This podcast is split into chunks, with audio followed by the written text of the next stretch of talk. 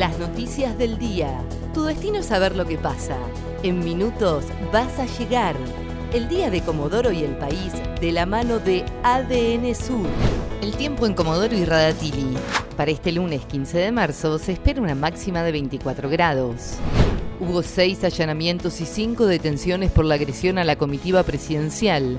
El ministro de Seguridad de Chubut, Federico Mazzoni, confirmó hoy en conferencia de prensa que esta mañana fueron realizados seis allanamientos y se concretaron cinco detenciones por las agresiones que sufrió el sábado último el vehículo que trasladaba al presidente Alberto Fernández y su comitiva al Lago Pueblo en el marco de su visita en la zona afectada por los incendios forestales.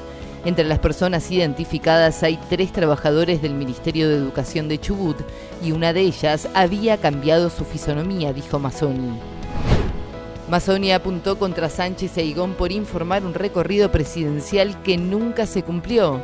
El ministro de Seguridad de Chubut dijo que a última hora fue informado de la visita presidencial y que en ese marco dispuso que se desplacen 130 efectivos para darle las garantías a la comitiva presidencial y al gobernador de Chubut.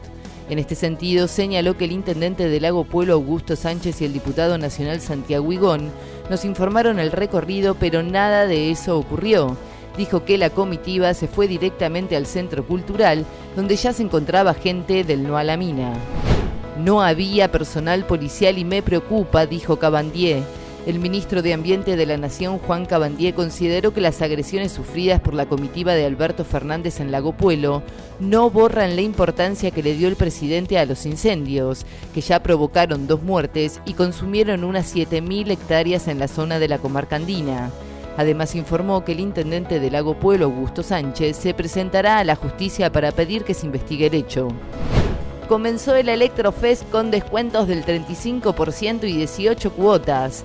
A partir de este lunes y hasta el miércoles inclusive en todo el país, habrá ofertas en categorías como televisores LED, celulares, aires acondicionados, computadoras y electrodomésticos en las principales cadenas de todo el país. Se podrá acceder tanto de forma presencial como online o de manera telefónica. Con más de 80 vuelos programados, este lunes reabre Aeroparque. El presidente Alberto Fernández va a encabezar este lunes un acto para recibir el primer vuelo que aterrizará en el aeroparque Jorge Newbery luego de que la terminal estuviera cerrada por más de siete meses debido a obras de modernización en sus instalaciones, que incluyen una nueva pista, el nuevo sistema de balizamiento y el rediseño íntegro de la terminal internacional. El tiempo en Comodoro y Radatili. Para este lunes 15 de marzo se espera una máxima de 24 grados. ADN Sur, tu portal de noticias, www.adnsur.com.ar